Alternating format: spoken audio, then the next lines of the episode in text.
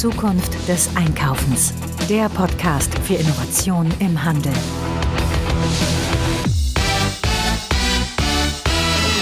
Herzlich willkommen zu einer neuen Ausgabe des Zukunft des Einkaufens Podcast. Mein Name ist Marilyn Repp. Ich beschäftige mich mit Digitalisierung, Innovation und Trends im Handel. Und heute geht es um das Thema Omnichannel. Ihr erfahrt heute in diesem Podcast, was sind die Top 5 Dinge, die ich tun muss im Bereich Omnichannel, um den Kundinnen und Kunden wirklich hier ein gutes Erlebnis zu bieten. Wir wollen ja schließlich online und offline gut miteinander verbinden. Und ihr erfahrt außerdem die drei absoluten Don'ts, was andere Händlerinnen und Händler falsch machen. Daraus könnt ihr nämlich lernen. Und jetzt geht's los mit meiner Expertin und dem Interview. Viel Spaß! Ich habe hier heute die Judith Büchel. Sie ist Industry Manager Integrated Retail bei Google. Das kennen wir alle. Für viele Händlerinnen und Händler auch wirklich ein wichtiges Tool, um die Kundinnen und Kunden da draußen zu informieren über ihr Ladengeschäft. Und heute soll es um das große Buzzword Omnichannel gehen. Ja, Judith, äh, stell dich gerne kurz vor, aber du kannst auch super gerne gleich was zum Thema Omnichannel sagen. Was ist denn das überhaupt? Ja, Omnichannel ist für uns die Verbindung zwischen Online und Offline. Also einer Online-Präsenz, wie auch immer die aussehen kann, und einem stationären Ladengeschäft. Und mir ist tatsächlich sehr wohl bewusst, dass sich hinter dem Begriff Omnichannel noch sehr, sehr viel mehr verbergen kann. Aber für uns, weil es einfach auch das ist, was im Markt sehr häufig benutzt wird in der Industrie, haben wir gesagt, Omnichannel ist einfach diese Verbindung und wir bleiben dabei, Verbindung online to offline, offline to online, ist das quasi das, was ähm, dem entspricht. Was ich letztens auf LinkedIn gelesen habe, was ich sehr schön finde im Verständnis von Omnichannel, ist der Begriff von Symbiotic Retail. Also symbiotisches Retail das heißt, dass sich Online- und Ladengeschäft gegenseitig befruchten, weil es gibt einfach Vorteile, die gibt es nur online und es gibt Vorteile, die gibt es nur im Ladengeschäft. Und daraus entsteht einfach diese große Summe, dieser Vorteil aus Omnichannel, wenn man beide Kanäle, Online und Ladengeschäft miteinander kombiniert. Und deswegen finde ich den Begriff Symbiotic Retail eigentlich auch einen sehr passenden, wie man das Omnichannel auch nochmal beschreibend ergänzen kann. Ja, wunderbar. Vielen Dank erstmal für die Definition. Ähm, es sind ja immer viele Buzzword, Buzzwörter unterwegs da draußen. Genau. Aber ich glaube, es ist einfach wichtig, dass wir ähm, festhalten, dass wir den Kundinnen und Kunden ein einheitliches Bild, ein einheitliches Erlebnis geben müssen. Und da werden wir heute drüber sprechen, was da die Do's and Don'ts sind, also was man machen sollte als Händlerin oder Händler und was eher lieber nicht.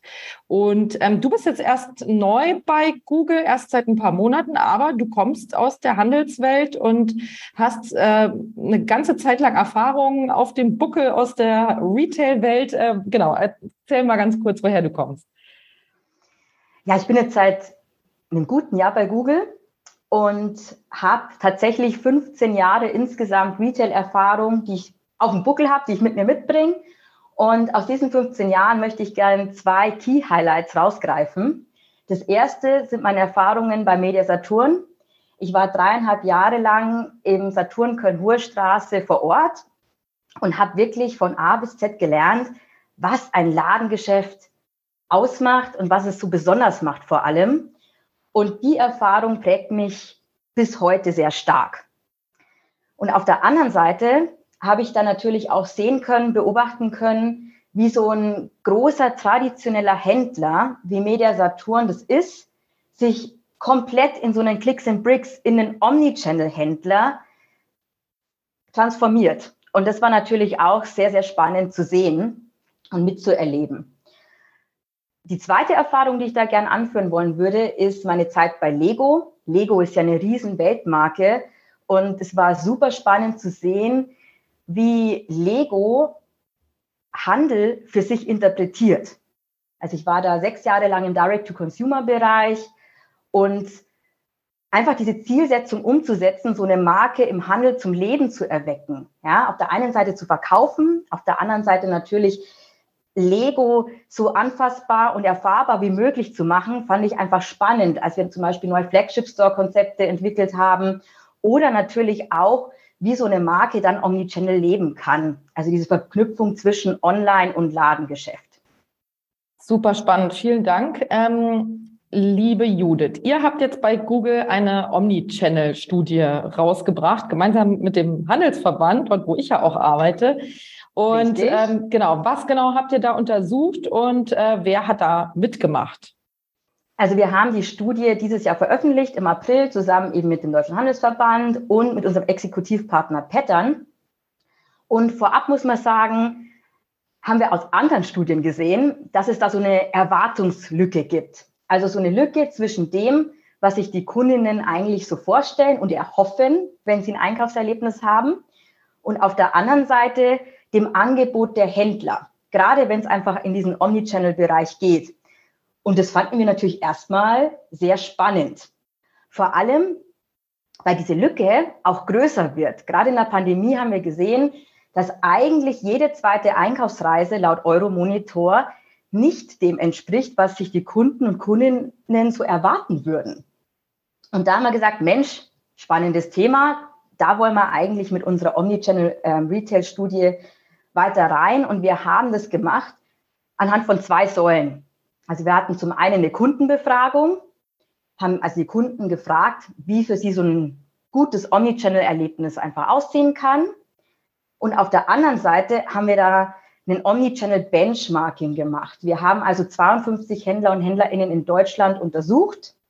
Wie gut schaffen die das jetzt eigentlich, Online- und Ladengeschäft miteinander zu verknüpfen? Das waren so 43 Kriterien und um es ein bisschen mehr ähm, greifbar jetzt zu machen. Also wir haben tatsächlich so Sachen untersucht wie Omnichannel Kundenservice. Also welche Kundenservice-Kanäle gibt es zum Beispiel und können diese Kanäle Fragen zum Online-Angebot und Fragen zum Ladengeschäft-Angebot beantworten. Wir haben auch einen Click-and-Collect-Kauf durchgeführt, haben geguckt, ne, wie smooth läuft der, haben uns angeschaut, auch welche Fulfillment-Optionen gibt es zum Beispiel bei den Händlern. Gibt es mhm. Click and Collect? Gibt es Click and Reserve? So kann man sich die Kriterien ungefähr vorstellen. Und äh, was waren das so für Unternehmen? Waren das hauptsächlich große oder waren da auch wirklich so ein paar kleinere Händlerinnen und so dabei? Als Basis für die Studie haben wir die ähm, EHI-Studie E-Commerce in Deutschland genommen haben da die Top-Player uns ausgesucht, also die mit dem größten E-Commerce-Volume und mindestens zehn Stores in Deutschland. Also Marilyn, um deine Frage zu beantworten, tatsächlich waren es eher die großen, die wir da in der Studie dabei hatten. Aber die Learnings, die ich jetzt dann gleich auch vorstellen werde, kann man tatsächlich auch als kleiner Händler ganz gut umsetzen. Genau, also man kann ja auch von den großen Siegen lernen sozusagen, aber wie wir feststellen werden, man kann auch von den großen verlieren lernen, aber das wollen wir heute nicht machen. Liebe Judith, was sind denn die fünf Top-Dos sozusagen, die man machen muss in Sachen Omnichannel, um den Kunden ein gutes Erlebnis zu bieten? Das allererste, was ich gern vorwegstellen würde, ist Folgendes. Im Verlauf der Studie und vor allem im Verlauf, als ich als ich die Studie präsentiert habe, ist mir selber mehr und mehr bewusst geworden, dass es schwierig ist, sich auf ein Omnichannel-Erlebnis zu beschränken. Ich würde eher sagen, der neue Ansatz muss sein, wir haben eine, ein Kundenerlebnis bei einem Omnichannel-Händler, also bei einem Händler, der eben zwei Kanäle oder mehr anbietet, also Online- und Ladengeschäft und der die ideal einsetzt, sodass halt ein super Kundenerlebnis zustande kommt. Aber zu so einem Kundenerlebnis gehört einfach nochmal viel, viel mehr dazu.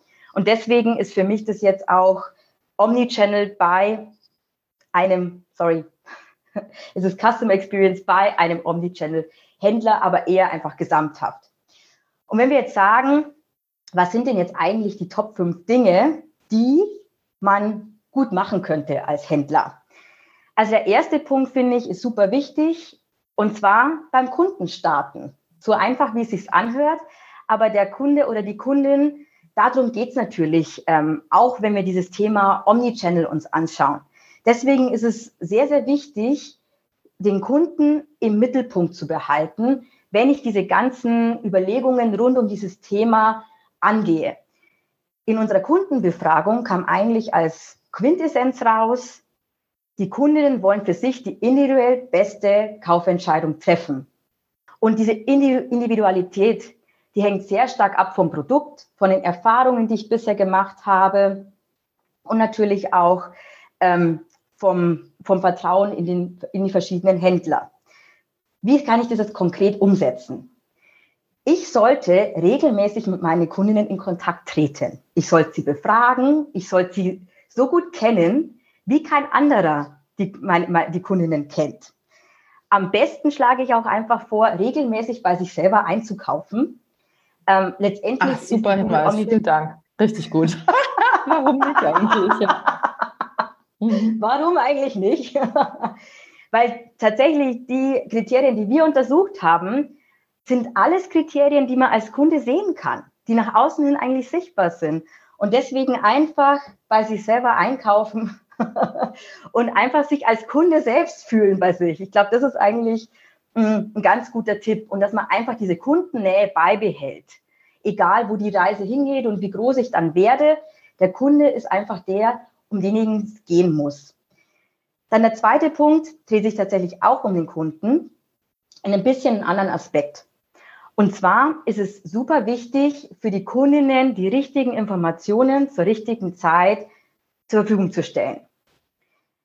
Für Unternehmen ist Omnichannel eine lange, transformative und teilweise auch recht komplexe Reise. Und in dieser Reise fange ich ja an, mein Angebot für die Kundinnen zu erweitern. Das heißt, auch für die Kundinnen wird es komplexer, weil ich, ich wähle jetzt nicht nur ein Produkt aus und einen Händler, sondern ich wähle jetzt meinen Kaufweg auch aus. Ich kann ja Click and Collect einkaufen, ich kann Click and Reserve einkaufen, ich kann meine Produkte verschiedentlich zurückgeben.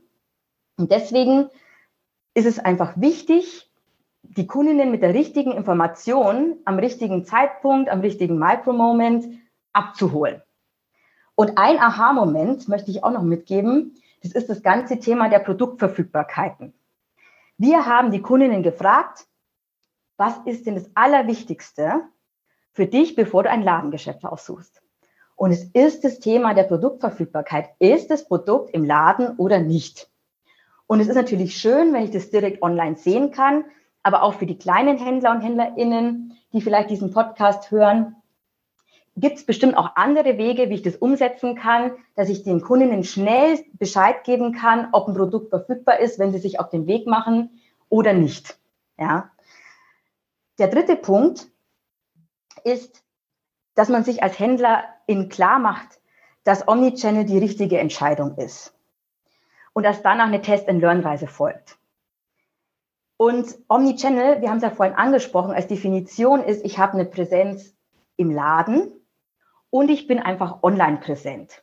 Und es kann schon da anfangen bei einem gut gepflegten Google Business Profile.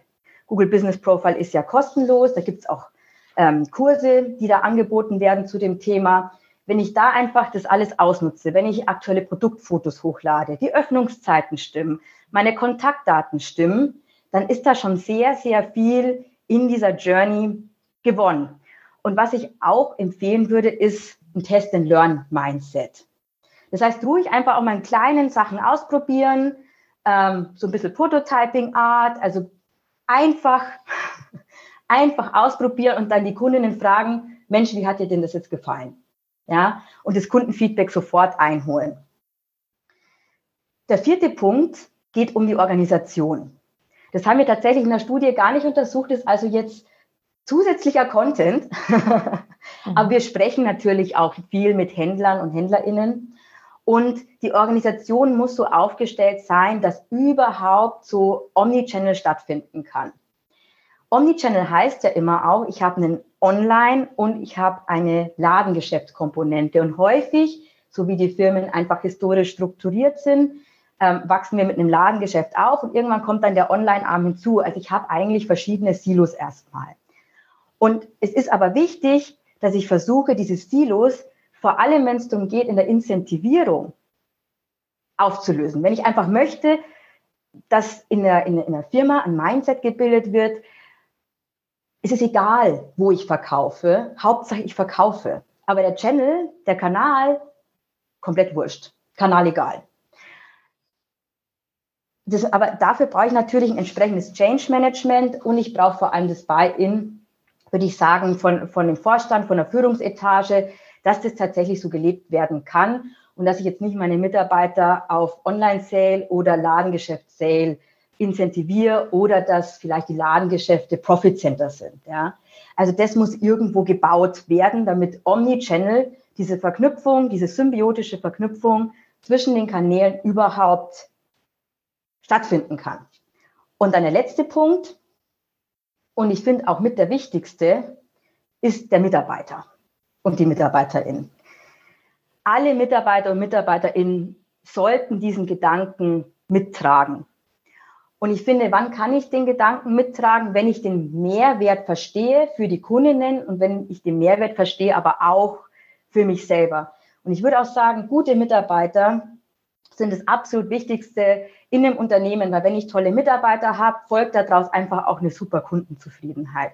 Und deswegen ist es einfach so wichtig, auf diese wirklich längere Reise alle mitzunehmen. Egal, wer wo arbeitet, alle sollten dieses Omnichannel-Mindset einfach haben und das muss einfach vom ganzen Unternehmen ja, enabled werden. Ja, wow, das waren jetzt die Top 5 äh, Punkte, wie man Omnichannel zu einem guten Erlebnis macht für die Kundin. Also es dreht sich ja immer alles um die Kundin und den Kunden. Und da muss man immer anfangen, das sagen wir ja auch in allen anderen Bereichen der Digitalisierung. Ähm, das ist ja irgendwie auch ein Kernthema der Digitalisierung, ne? dass irgendwie alle Macht vom Kunden ausgeht. Und wenn dem oder der das halt nicht gefällt, dann kann es dem Unternehmer äh, wunderbar gefallen, aber es tut halt nichts zur Sache, weil die Leute dann nicht ja. kaufen. Ne? Und deswegen muss ja. man da eigentlich immer von Anfang an dort beginnen. Da gibt es ja auch verschiedene Methoden, wie man da rangehen kann. Unter anderem Absolut. Design Thinking zum Beispiel. Ähm, aber das sind, ja, das sind Prozesse, die muss man wirklich von Anfang an mitdenken, immer den Kunden in den Mittelpunkt stellen und nicht nur zu Anfang, sondern während des gesamten Prozesses und immer mal wieder hinterfragen und vor allem genau. immer Feedback einholen genau. ne? und sagen, hey, wie findet ihr das genau. denn überhaupt? Und ähm, genau, ja, absolut. Und ich mache die Beobachtung tatsächlich, weil ja Omnichannel dann doch eine lange Reise ist und teilweise ja komplex auch von den Prozessen her sein kann, dass sich Unternehmen mehr von ihren Kundinnen entfernen und dann Omnichannel nur wegen des, nur wegen mhm. des Gedankens her machen, aber ganz vergessen, dass das ja eigentlich wegen den Kundinnen passiert. Ja, und deswegen, ja, deswegen ist es so wichtig, ja. wie du sagst, die Kundinnen immer wieder mit reinzuholen und da auch mutig zu sein und immer mal wieder um Feedback zu fragen, auch wenn es vielleicht noch gar nicht die perfekte Lösung ist, aber wenn ich einfach mal was teste, einfach sofort nachfragen. Ja, wunderbar. So, und jetzt haben, waren wir sehr positiv unterwegs. Jetzt würde ich mal sagen, ähm, fangen wir mal ein bisschen mit äh, sogenannten Fuck-Up-Themen an. Es gibt ja, es gab vor ein paar Jahren in Berlin so ein bisschen den Trend, Fuck-Up-Nights zu, veranst äh, zu veranstalten. Da ging es nämlich darum, dass ähm, gescheiterte Unternehmerinnen und Unternehmer erzählt haben, was alles schiefgelaufen ist. Und daraus kann man natürlich wunderbar lernen. Und deswegen hast du uns jetzt hier die Top drei Fehler mitgebracht im Omnichannel-Bereich. Was kann man denn ganz besonders ähm, falsch machen? Was wird denn oft falsch gemacht? Ähm, genau. Ja, der erste Punkt würde ich sagen, der falsch gemacht wird, ist, dass nicht genug kommuniziert wird, was man eigentlich alles anbietet. Also nur so als Beispiel, in, in unserer Studie haben 70 Prozent der untersuchten HändlerInnen in ihrem Ladengeschäft nicht über ihren Online-Shop kommuniziert. Gar nicht. Auch nicht in der Tür mit so einem 24-7-Label. Und es ist ja was, was ich habe. Und es ist auch ein Asset, den ich habe. Also das, was ich habe, einfach für die Kundinnen auch kommunizieren. Das würde ich einfach sagen. Und tatsächlich auch, ne, also wenn es um so kleinere Services geht, muss nicht unbedingt jetzt auch diese, die, diese Kanalgeschichte sein, können auch kleinere Services sein. Auch da ist es wichtig, wenn ich was habe, zu untersuchen, ähm, dass ich es halt an den richtigen Stellen einfach kommuniziere. Also nicht unterkommunizieren, würde ich sagen, ähm, als, erst, als erste Sache, die man nicht machen sollte oder Fehler, aus denen man tatsächlich lernen kann. Der zweite Punkt ist, sich zu lang Zeit lassen nicht diese Tendenz zu haben, erstmal alles perfekt zu machen und dann auszurollen, sondern einfach versuchen, auch mal eine Lösung, die vielleicht erst 80 Prozent perfekt ist, auszurollen und dann sofort das Feedback zu bekommen und sofort zu lernen. Und einfach mal zu machen. einfach machen und ausprobieren. Der dritte Punkt ist für mich, Omnichannel nicht nur auf Fulfillment-Maßnahmen beschränken. Also dieser Omnichannel-Gedanke, diese Verknüpfung zwischen Online und Offline, das ist ja diese, gerade dieser symbiotische Gedanke, den wir, den wir ganz am Anfang angesprochen hatten, ist ja genau das, dass ich zum Beispiel im Ladengeschäft nochmal viele andere Vorteile habe. Zum Beispiel eine tolle Beratung. Deswegen gehen die Leute ins Ladengeschäft. Deswegen nutze ich das Ladengeschäft. Ich will mich inspirieren lassen zum Beispiel. Ne? Und Omnichannel ist nicht nur Click and Collect oder Click and Reserve, sondern eben auch diese Features, diese Vorteile, die ich als stationärer Händler anbieten kann, zum Beispiel. Ne? Genau. Ja, da gibt's ja total viele Vorteile, die die Stationären haben gegenüber den Onlinern. Und ich glaube, gerade durch die Pandemie, das haben jetzt viele Umfragen immer wieder gezeigt, haben die Leute auch echt wieder Bock, ne, die Konsumentinnen und Konsumenten äh, wirklich auch wieder ins Ladengeschäft zu gehen, genau. dort den direkten Kontakt zu haben, dort auch einfach mal einen Plausch zu halten. Also so blöd es sich jetzt anhört, ja. aber einfach in direkten Austausch zu gehen, die persönliche Beratung, das ist einfach was, was nicht ersetzt werden kann online. Ich meine, da gab es ja viele genau. Versuche auch mit ähm, Videoberatungsformaten. Ich meine, das kann man alles irgendwie mal machen, ist ganz nett, aber jetzt mal ehrlich, so richtig durchgesetzt hat sich das nicht und ich sehe das jetzt im Moment auch noch nicht. Ähm, Im Moment sind wir da, glaube ich, noch nicht in einem richtigen Stadium. Was anderes wird es, glaube ich, in Zukunft, wenn wir dann wirklich so Web 3, Metaverse-mäßig unterwegs sind mit Augmented Reality und sowas. Ne? Dann kann man sich vielleicht da besser digital beraten lassen. Aber im Moment ist wirklich der große Vorteil der stationären Händlerin wirklich der direkte Austausch, die Haptik der ähm, Produkte und auch deshalb ähm, sollte man auch einfach online anteasern, was man offline eben zu bieten genau. hat und ähm, das auch nicht vergessen, genau. wie du gesagt hast. Ähm, das Thema Google My Business, also Unternehmensprofile, wie es ja jetzt heißt, ne, dass man wirklich bei Google da diese kostenlose Anzeige erstellt und sich da möglichst gut darstellt. Da kann man ja auch wirklich viele Fotos hochladen. Das sage ich den Händlern auch immer wieder. Äh, macht doch tolle Fotos von eurem Laden, auch immer aktuell. Ne? Also jetzt nicht von vor zwei Jahren irgendwelche Fotos dann reinstellen, sondern immer wieder aktuell welche hochladen. Ähm, genau, vielleicht auch ein Foto von sich selbst, ne, vom, vom Händler oder so, ist total persönlich und macht irgendwie Lust, dann da in Kontakt zu treten. Aber das ist wirklich total wichtig, da eine gute Präsenz zu haben und zu zeigen, was man offline bieten kann, dass die Leute richtig Lust bekommen, dahin zu gehen. Und da gibt es genau. eben so viele Möglichkeiten inzwischen in Social Media, aber auch bei Google, aber auch als ähm, eine gute Website zu haben. Da muss ja auch nicht viel drauf sein. Ne? Es muss halt einfach irgendwie genau gutes, einheitliches Bild abgeben. Es muss auch irgendwie aktuell gehalten werden. Das sehe ich auch immer wieder bei vielen Händlern, dass dann irgendwie vor vielen Jahren mal eine Website gemacht wurde und die wird dann so ein bisschen vernachlässigt. Das macht einfach, also das gibt kein gutes Bild ab. Und ich meine, sind wir mal ehrlich, wir können heutzutage irgendwie alle äh, selbst die Website befüllen. Man muss sich halt einfach ein bisschen damit beschäftigen und einfach vielleicht mal das ein oder andere YouTube-Video angucken dazu. Und dann äh, bekommt man so eine Website gut hin. Und ähm, die Google Zukunftswerkstatt unterstützt ja auch beim Thema ähm, Unternehmensprofile, ne? also das, was früher Google My mhm. Business war, wie macht man das richtig, äh, worauf muss man da achten.